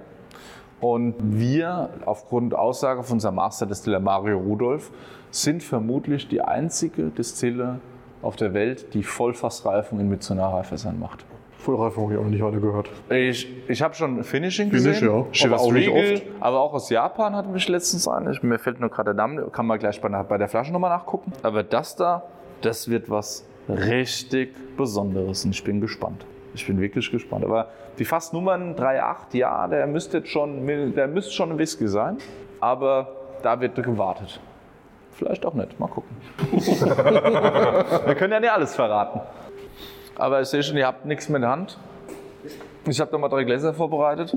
Wir haben nämlich hier, es ist ein neues Fass, allerdings ist eine Edelstahlblase hier drin drin. Das sieht man hier am Edelstahlring, um einfach hier eine weitere Reifung zu vermeiden. Hier haben wir eine Trinkstärke von 49,8 Prozent, ingorische Eiche, medium toasted. Den möchte ich gerne euch noch anbieten. Habt ihr Lust? Sehr gerne. Virgin Oak. Dankeschön. Schaut euch mal diese Farbe an. Gerne süchteln. Das ist geil. Ich habe jetzt kein Wasser vorbereitet, weil ich ja aufgrund von unserem Interview wusste, dass ihr das Wasser komplett ignoriert habt. Was auch vollkommen in Ordnung ist. Ich mir, brauchen wir keine Pipette runterstellen. Die ungarische Eiche, das ist schon was Feines und das ist fast 2022. Gut, jetzt haben wir 2023, letztes Jahr war das voll der Brenner. Aber man hat hier sehr schöne Tannine, sehr schöne. Ach, ich kann auch eins. Ja, trocken erzählen, weißt du, wie glaubwürdig ist denn das? Gar nicht. Gentlemen, cheers. Danke. Ist halt sehr runtergekühlt. Ne? Also wenn ihr da einfach mal die Hand rumhaltet und da ein bisschen wärmt, dann wird es umso besser. Aber lasst uns doch währenddessen schon mal nach hinten schweifen. Hier haben wir eine kleine Fassauswahl von einem ehemaligen Lager, äh, Fasslagertasting. Maulbeerbaum. Dieses Fass ist nicht behandelt worden. Also es sieht lackiert aus, es ist es aber nicht. Daneben haben wir die Kirsche. Dann ist es Ungar ungarische Eiche, also aus diesem Holzfass stammt diese Fülle, also nicht aus diesem direkt, aber aus einem ähnlichen. Extrum agricole, was der Mare schon gesagt hat, dass das sehr, sehr langsam reift, sehr lang braucht, um da Geschmack zu entwickeln, was neue Eichenfässer dann wiederum nicht das Problem haben, wie wir unschwer erkennen können. Und hier haben wir einfach ein Ex-Bourbon amerikanische Weißeiche, um einen Pendant zu ziehen, auch mal zu den ganzen gewaltigen, besonderen. Haben wir hier eben auch nochmal ein Bourbon mit Peated, was auch sehr, sehr, sehr lecker ist, haben wir auch schon draus probieren können. Und hier sind wir eben in den heiligen Hallen von unseren Fassbesitzern. Und hier sehen wir zum Beispiel auch ein perfektes Beispiel, ich bleibe hier ganz stehen, weil die mehr Licht ist, wie diese Fässer runtergeküfert wurden. Sie sehen aus, benutzt, dreckig, schön. Weil diese 30 Liter Fässer werden, wenn sie eine Vorbelegung haben, von großen Fässern runtergeküfert. Ein Fass ergibt maximal ein kleines Fass, weil es gibt nur einen Boden und einen Deckel. Woher soll man die sonst herzaubern? Ne? Ja. Außer wir machen sie neu. Und dementsprechend kann aus einem Fass nur ein kleines Fass entstehen. Deswegen sind diese Kleinfässer verhältnismäßig zwar günstiger als ein großes, ich sag mal 190 Liter Bourbonfass, wo man wahrscheinlich geschätzt von mir, ohne von dir das Wissen, 8.000 bis 10.000 Euro bezahlen darf. Plus, minus, kommt drauf an, woher und überhaupt. Diese Fässer gibt es für 2,7 bis 3,3. Das schwankt, denn die Fässer sind nie hundertprozentig gleich, allein schon von der Füllmenge. Es gibt größere Fässer, da passen 31 Liter rein. Es gibt kleine Fässer, da passen nur 27 Liter rein. Das sind jetzt 55 Liter Garrison Brother Quarter Casks, aber da zum Beispiel, das sieht ein bisschen kleiner aus, wie das allein schon hier vom Durchmesser her. Also wird hier weniger drin sein, wie zum Beispiel in dem. Dann ist ein Preisunterschied, macht die Füllung letztendlich, peated oder unpeated. Peated, wenn wir schottisches Rauchmalz, ja, der Brexit macht es uns auch nicht einfacher und die Zölle und die Transportkosten. Ich habe es irgendwo letztes Jahr mal gelesen, dass im Vergleich zum Unpeated, äh, Peated momentan das Peated Malz das Doppelte kostet. Echt? Ja, Malz ist allgemein abgegangen. Da brauchen wir gar nicht mehr drüber reden. Also es ist nicht mehr schön. Aber das, das kommt halt noch hinzu, ja, weil du auch einen anderen Energieaufwand hast. Und die dritte Komponente, was den Preis beeinflusst, ist letztendlich, welches Fass wünscht ihr euch? Wollt ihr ein amerikanisches Weicheisenfass, neu? Hm, nicht so teuer. Ein Ex-Bourbon-Fass, 20 Millionen Fässer am freien Markt verfügbar, auch nicht so teuer. Wollt ihr ein Sherry, Portwein, Amarone, dann, dann kommen wir halt wieder, dann kommen wir wirklich damit auch in ein anderes Preissegment. Und das Schöne ist halt diese wunderschönen Zebrafässer, wie ich sie nenne, weil sie einfach so schön gestreift sind. Da sieht man halt eben, dass aus einem großen Durchmesser passen die Daumen beim besten Willen nicht hundertprozentig dran, wenn du den Durchmesser verringerst, oder den Radius. Deswegen werden sie an der, an der äh, Übergangsstelle geschabt, gerieben, abgeschliffen, sodass ein sauberer Übergang da ist. Dass es fast auch eine gewisse optische Reiz hat, aber auch letztendlich auch den, das Primäre, es dichtet ab. Und das ist, das ist das A und das O. Und das Schöne dabei ist, bei uns, ihr kriegt dann ein Fasszertifikat. Also wenn ihr darauf mal Interesse habt, ne? unser Markt, unser Verkaufsleiter, Haben wir im Podcast mal drüber gesprochen. Ich habe schon mal ein Crowdfunding gestartet, einen Aufruf. Okay, ich habe schon ein, zwei Podcasts mal von euch angefangen, aber ich habe den zu der Stelle bin ich noch nicht gekommen. Also das muss ich mir noch, das will ich mir noch geben. Da, welche, welche Folge ist das? Oh, das war irgendwo von letztes Jahr. Letztes Jahr? Okay. Ende letzten Jahres, Oktober. Ja. Okay, da gucke ich da mal. Das wird natürlich nicht, das ist keine Blindkauf. Ne? Wir haben oben unsere World Whisky Lounge, da stehen die Fässer und dann wird gekostet. Dann kommt ihr her, die kostet und danach entscheidet ihr euch. Weil keine, keiner soll die Katze im Sack kaufen. Warum auch? Es ist nicht wenig Geld. Ich persönlich habe zum Beispiel hier gar kein Fass stehen, weil ich sage, ich wollte nicht mehr Geld ausgeben, wie ich hier verdiene. Das war aber noch, wie ich ähm, eben nebenberuflich angestellt war als Tourguide, da hat man einfach nicht so den, ja, das Einkommen, weil ich nur alle zweite Woche hier am Wochenende gearbeitet habe. Jetzt gut, jetzt bin ich hauptberuflich angestellt, jetzt können ich schon mal drüber nachdenken, nochmal in die Kostenkalkulation gehen. Aber Fakt ist, ihr probiert erst, bevor ihr kauft. Ihr habt nach dem Kauf ein zweiwöchiges Rücktrittsrecht, weil der Kaufvertrag wird unter Alkoholeinfluss getroffen. Also die Unterschrift wird unter Alkoholeinfluss geleistet und keiner soll dann sagen können, oh, ich war so betrunken, ich wusste ja gar nicht, was ich tue. zwinker, zwinker. nee, aber es ist, glaube ich, keiner, der seine Entscheidung bereut hat. Ich habe mal von einer Kundin erfahren, die dann nach, nach dem Fasskauf da war. Ja, mein Mann war da, der, hat's ein Fass, der hat mir ein Fass gekauft der Arsch, ich wollte auch mit, ne? so O-Ton war das. Ich wollte eigentlich mit, aber er hat mich damit überraschen wollen. Jetzt müssen wir noch ein zweites Fass kaufen, dass ich auch mal dabei bin. So, ja gut, Luxusproblem. Das ist aber schade. Schade. Ja, das ist harte Arbeit. Vielleicht kannst du das ja dann machen, ähnlich wie beim Jobrad. Vielleicht kannst du ja ein monatlich das Wasser bezahlen. ein Jobrad. Das könnte man vielleicht mal überlegen, ja. Was schön ist, ihr dürft euer Fass einmal im Jahr besuchen, als Fassbesitzer. Ist die Führung sogar kostenlos, soweit ich weiß. Also die Person, die das Fass besitzt, wenn jetzt zu zweit seid, natürlich auch. Und ihr dürft euch so ein schönes Schildchen machen lassen. Also das ist jetzt ähm, das Fassteam Amorbach. Amorbach ist hier gerade um die Ecke. Wasser des Lebensgemeinschaft. Oder hier, mein Liebling, Harry der Geile. Ne? da ist der Kreativität jetzt keine Grenzen gesetzt. Natürlich ähm, verbotene Sätze, ne, die per Gesetz nicht so ganz geil sind, die druckt man natürlich nicht drauf oder gravieren sie. Aber das sind wirklich, ja, manche sind kreativ und nehmen ihren Namen. Die Familie Piep. Leckerstöffchen vom Fass. Das sind wahrscheinlich eher aus Hessen geprägte Leute, Leckerstöffchen. Oder auch Firmen haben hier ihre Fässer für Firmenjubiläum, für äh, ehemalige Manager, wie zum Beispiel diese Firma hier. Das weiß ich, weil ich für diese Firma gearbeitet habe. Das ist ein entscheidender äh, Manager gewesen, oder er ist jetzt wohlfähig in den Ruhestand gegangen und der Geschäftsführer hat ihm ein Fass geschenkt. Auch ein schönes Ding. Auch ein schönes Geschenk. Ja. Also es gibt verschiedene Anlässe, will ich damit sagen. Das heißt Familie, Firma, Freunde, die sich zusammenschließen oder auch Vereine. Habt ihr eine bestimmte Lagerdauer für die Fässer? Drei Jahre und einen Tag. Okay, danach muss der Kunde das Fass abholen. Also es kann ja auch zehn Jahre rumliegen. Ah, da wird es schon wieder kritisch. Also wir sagen, Erfahrungswerte. Fünf sollte es nicht übersteigen, weil der entscheidende Vorteil ist einerseits auch wiederum für die Lagerdauer Nachteil. Denn ein kleines Fass hat viel zu wenig Volumen für die große Fläche. Du hast ja viel mehr Kontakt drin vom Holz, das dann überreift an den Fass. Irgendjemand hat mir immer gesagt, man kann pauschal um Faktor 3 sagen, dass es schneller reift. Also schnell ist, ist ein großer Begriff bzw. ein falscher Begriff, denn die Zeit kannst du nicht beschleunigen oder verlangsamen. Die Zeit dauert so lange, wie sie dauert. Du hast zwar dann einen dreijährigen Whisky offiziell laut Zeitrechnung, aber geschmacklich könnte er so in die Richtung eines 190 Liter Bourbonfasses nach Neujahren kommen, so grob. Weil Faktor 2,9 irgendein paar Kommastellen. Hat mal jemand ermittelt, fragt mich aber jetzt bitte nicht mehr wer, wann. Das, ich habe es immer mal irgendwann mal, das ist so, dann auf einer Whisky-Messe und dann redet man mit Gleichgesinnten und dann schnappt man wieder so ein paar Informationen auf, die man sich selber dann einprägt, weil, ah, das ist ja interessant, weil du machst ja die Führung, aber um Faktor 3 kann man so im Schnitt sagen. Plus, minus. Gut, deswegen ist es ja auch ein Trend, hat man jetzt öfter mal, dass ja. ein Finish im, im Oktav oder im Quartercast. Genau. Einfach um in einer kurzen Zeit nochmal viel mitzunehmen. Und Farbe und Geschmack und das ist toll. Vollfassreifung hier in dem Fall. Da wisst ihr, was da rauskommt nach drei Jahren. Das ist was Feines. Und dementsprechend sind auch diese, guckt, guckt euch einfach die Gänge entlang, es sind, haben sich schon einige dafür entschieden. Es wird jedes Jahr ein gewisses Kontingent an Fässern abgefüllt. Also wir wollen den Markt auch nicht damit überfluten oder sowas, weil es inflationär zu behandeln, es ist was Besonderes.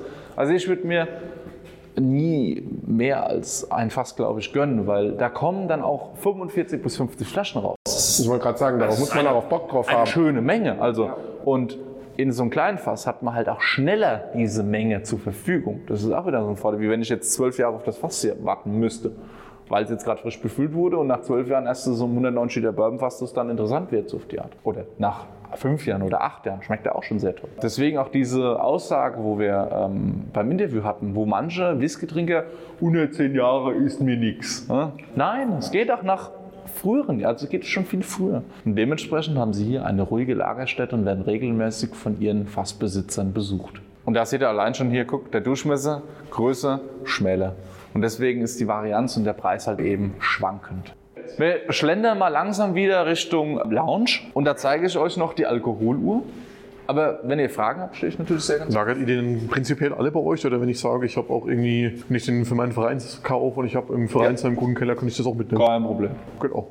Wird die Lagerkosten sogar aus dem Preis rausgerechnet, weil wir kalkulieren natürlich auch Platz. Und dieser Platz, der kostet standardmäßig in der Industrie, kostet Geld.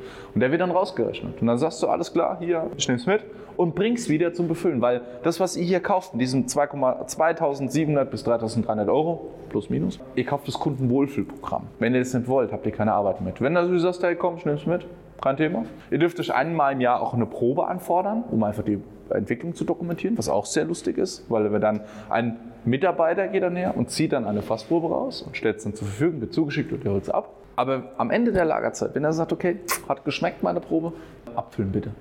Dann übernehmen wir die Abfüllung, Etikettierung. Ihr sagt uns, was auf dem Etikett drauf sein soll. Wir haben da schon Fotos drauf gemacht, überlegst das Sprüche, Logos, ja, da hat er schon das Marketing hier. Ne? Und dann haben wir eben die Möglichkeit, eben alles zu realisieren auf dem Label. Wir füllen prinzipiell in Fassstärke ab, weil jeder Kunde soll sich seinen Whisky so runter verdünnen, wie er will. Und nicht, dass er auf einmal 46 Prozent hat und denkt, so, hm, wie schmeckt denn der mit 50? Nee, es wird mit Fassstärke abgefüllt. Und ihr könnt es dann runtertropfen oder auch wie ihr einfach Fassstärke trinken. Puristisch sozusagen. Oder ihr sagt, mach mir Edelstahlhahn drin. Zum Beispiel jetzt typische Fässer für Gastronomen, die immer wieder chargenweise in Whisky holen, um dann auszuschenken. Wenn er wieder leer ist, kommen sie wieder, füllen sich wieder was ab und dann geht's weiter. Also wird auch gern gemacht. Also von Gastronomiebesitzer, Bars haben sich auch schon sowas gegönnt. Das sind auch wieder zwei, die 1821 und die 2328. Und dahingehend kann man da sehr, sehr gut mitarbeiten. Da ist Bottle vor HMA Invest, also das ist ähm, eine Investmentfirma zum Beispiel. Da ist einfach nur ein Datum drauf. Da ist immer sehr. Ich habe nur ein Etikett gelesen. Also, What whiskey will not cure, there is no cure for. Amen. Da drüben, wir machen jetzt gerade mal den Schwenk wieder rüber, weil diese Fässer waren bei der letzten Andalusienreise, die müsste 2018 gewesen sein, von Mario und vom Sultan Fodi. Sultan ist unser zweiter Master Distiller. Wurden diese Fässer mitgebracht. Schaut euch mal die Struktur des Holzes an. Kommt mal näher, langt mal dran, macht euch eure Finger schmutzig. Stinkalt. Was schätzt ihr, wie alt diese Fässer sind? Einfach mal eine Zahl. Nein, sie waren nicht in einem Erdloch. 100 Jahre. Gut geschätzt, 108, sagt man. 108 Jahre in einer Sherry Bodega. Wenn ihr möchtet, da bitte nichts reinschmeißen. Oh, Geil, ne? das riecht schön. Geiler Shit. Hat mein Kunde gesagt, boah, geiler Shit. Ja, es wird, es wird toll. Also es wird wirklich lustig und schön und es wird spannend in der Zukunft, glaubt's mir. Wenn man da, wie der Mario sagte, offen für was Neues ist. Da, Gentlemen, da liegt's die 4237 und die 4238. Das da ist vielleicht eine Abfüllung für Übersee. Denn im asiatischen Raum, auch ähm, in Korea oder Taiwan, wo auch sehr, sehr ambitionierte Whisky-Trinker sind, ist das Drachensymbol ein Symbol des Glücks, aber auch die Acht, die auch eine Unendlichkeit darstellt. Symbol des Glücks. Und dementsprechend haben wir unser Fass 8888 von einem Bildhauer beschnitzen lassen. Das Fass stammt von der Firma Wilhelm Eder, wie unser Fass Nummer 1 und wie ich glaube auch ähm, 50 Prozent unserer Fasskäufe beziehen wir von der Firma Wilhelm Eder. Da kann ich euch empfehlen, fragt da mal an, wegen einer Besichtigung, weil das ist auch sehr informativ und sehr interessant.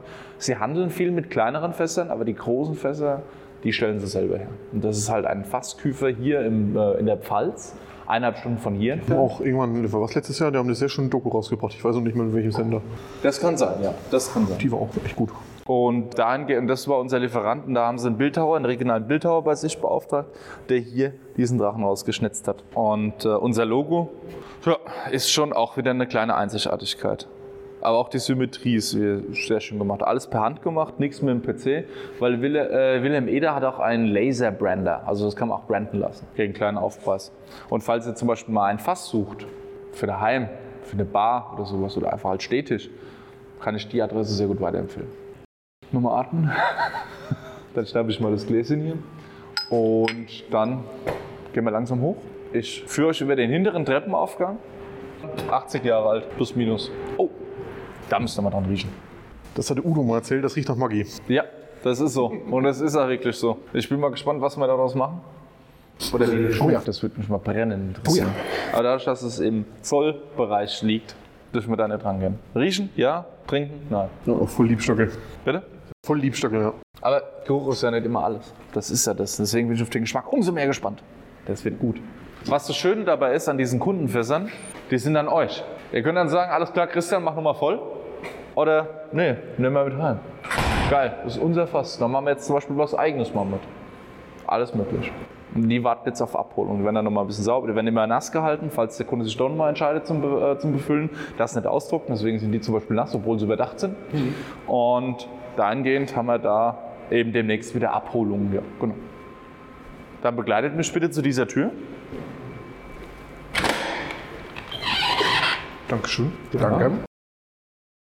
So, jetzt kommen wir auch in die teilweise Büroräume. Da hinten dran sitzt unser Vertrieb. Hier haben wir noch unsere, ja, wir haben das immer so ein bisschen mit so einem kleinen Herrenzimmer ein bisschen verglichen. Ohne da jetzt hier, Frauen dürfen natürlich auch sehr, sehr gerne hier verweilen. Ne? Das ist halt diese historische Hintergründe. Und hier ist die Alkoholuhr, wie ich es versprochen habe, nur noch mal ohne die goldene Haube. Und so sieht das Ding gesamt. Das vorher hat man ja nur diesen Ausschnitt gehabt. Ja. Jetzt seht ihr das in der vollen Pracht. Ein Wunderwerk der deutschen Ingenieurskunst. Ab den 60er Jahren wurden die Dinger produziert, bis in die 80er, dann war Schluss. Und so werden sie nicht mehr gebaut. Aber ich hatte letztens auch Siemens äh, aus Frankfurt da. Zum, da war auch ein Mitarbeiter, war beteiligt in dieser Distille und hat mit der Firma Rockbrook die Programmierung hier gemacht von dieser Prozessortechnik. Und er hat auch gesagt, er hat auch eng mit Soltan zusammengearbeitet, unser zweiter Mann der Hierarchie der Produktion. Und ähm, hat gesagt, ja, das war ein Glücksgriff, dass die verfügbar waren, weil so werden die nicht mehr, nicht mehr. Die gibt keiner mehr her im Moment. Also warum auch? Das ist wie mit dem Oldtimer. Ja, klar. Die steigern nur im Wert. Und so sind wir wieder hier, wo wir angefangen haben. Und da ist dann quasi diese Fass, da, find, darin findet die Fassberatung statt. Können wir auch mal kurz reingucken? Gibt es doch bei den ganzen Instagram diese, diese Melodie, ah, wo eine Frauenstimme sagt, What is that? This is heaven. Ich finde es schön. Ich bin gern hier drin. Ja, wer nicht? Die Vitrinen sind immer tabu, aber bei der World Whisky Tour dann wird dann hier nochmal Finale gemacht. Gut, jetzt wieder ein Fass leer gewonnen. Das müsste, was war das? Amarone? Ne, Amarone ist hier. Bourbon, Sherry, dann was Portwein. Hier war Port gesessen. Rauchig, eurige. Gleich auch einen kleinen Schluck so zum Absacken. Klein, spediert. Können wir machen, sehr gerne. Dann gebt mir mal eure Gläser, falls sie schon leer sind. Musst jetzt, nee, was machst du denn? Das ist doch Genussmittel. Nehmt euch schon mal ein neues Glas. Ich komme gleich mit dem Schlüssel wieder, okay? Macht euch Bilder, wenn ihr das möchtet. Irgendwo hier steht auch eine Flasche Flogi, das weiß ich. Ja, McMurray, die McMurray habe ich schon gesehen. Da standen eine Bonbons hier, 17er. Was? Wo du? Da stehen die Bonbons. So, habt ihr schon was rausgesucht? Ich würde sehr gerne den X-Rum probieren. Da bist du in der milden Riege, ne? Nur ja. zur Info. Mild? Okay. Weil hier macht das rauchige Pendant. Darf ich? Dankeschön. Ich glaube, ich probiere den, den Portwein. Achso. Entschuldige, entschuldige, entschuldige bitte. Gottes Willen, du ich darf jetzt entschuldigen jetzt. Ich denke doch mit. Ist halt der Neue, ne? Ja. ja. Es ist halt wirklich noch nicht so lange. Oh, da ist eine schöne Farbe. Ja. Und sowas, das spiegelt einfach wieder die, die Reifung und deswegen machen wir unsere Tasting hier. Die haben auch meistens mehr Alkohol nach gewissen Jahren, weil die Zimmertemperatur lässt das Wasser schneller für uns wie den Alkohol abbauen. Oder der Alkohol führt uns hier auch in die Atmosphäre. Hier riecht man es nicht so, weil die Fassanzahl so gering ist und hier mehr belüftet ist. Aber das ist was eben, was man sich da als Single Cask Besitzer dann sichern darf oder kann. Und mit diesen Worten, Gentlemen, darf ich unsere Führung abschließen. Schön, dass ihr da wart. Ich bin gespannt auf eure Podcast-Folge und freue mich, dass ja, ich ja, euch. Sie haben nochmal zu danken. Ja, auf jeden Fall. Auf jeden Fall. Also vielen, vielen Dank. Schön. An dich auch nochmal, dass du dir so viel Zeit genommen hast und so viel Information da gelassen hast. Schön, dass ihr Spaß hattet bei uns. Ja, auf jeden Fall. Auf jeden Fall. Du hast ja. natürlich auch noch drei Songs, die du nennen darfst. Oh, ähm, gib mir noch eine Minute, weil ich bin, ich kann sie mitsingen, aber frag mich nicht nach den Songtiteln. Ich gucke gleich in, meiner, in meinem Handy nach, okay? Dann sage ich es nochmal ins Mikro. Dann nehme ich das schon mal vor. Und wir sehen uns gleich an der Theke, okay? Und dann kann ich dir die drei Songs nennen. Also, ich habe nochmal nachgeschaut. Ich kann euch das, wie gesagt, ich kann jeden Song mitsingen, aber fragt mich bitte nicht, was ich gut finde. Also nach dem Titel. Es ist What You Deserve is What You Get von Seed Forevict von Volbeat und mein Teil von Rammstein. Ja, an dieser Stelle nochmal vielen Dank an Christian. Sich fünf Stunden Zeit für uns Dullis zu nehmen, ist auf keinen Fall selbstverständlich. Wir hatten super viel Spaß und haben einen tollen Einblick über die Produktion, die Philosophie und vor allem den leckeren Whisky von St. Kilian erhalten. Uns wäre es ein inneres Blumenpflücken, wenn ihr das Ganze wertschätzt und den Internetpräsenzen von St. Kilian, Christian und Mario folgt, den Stand von St. Kilian auf einer Messe in eurer Nähe besucht, euch das eine oder andere Fläschchen für zu Hause zulegt und am allerwichtigsten endlich unser Crowdfunding unterstützt, denn unser eigenes Fass wollen wir jetzt noch viel mehr. Wenn ihr mehr Folgen dieser Art von uns wollt, kommentiert, liked und lasst uns euer Feedback auf den üblichen Weg zukommen. Ich bedanke mich fürs Zuhören und wünsche euch noch einen schönen Tag.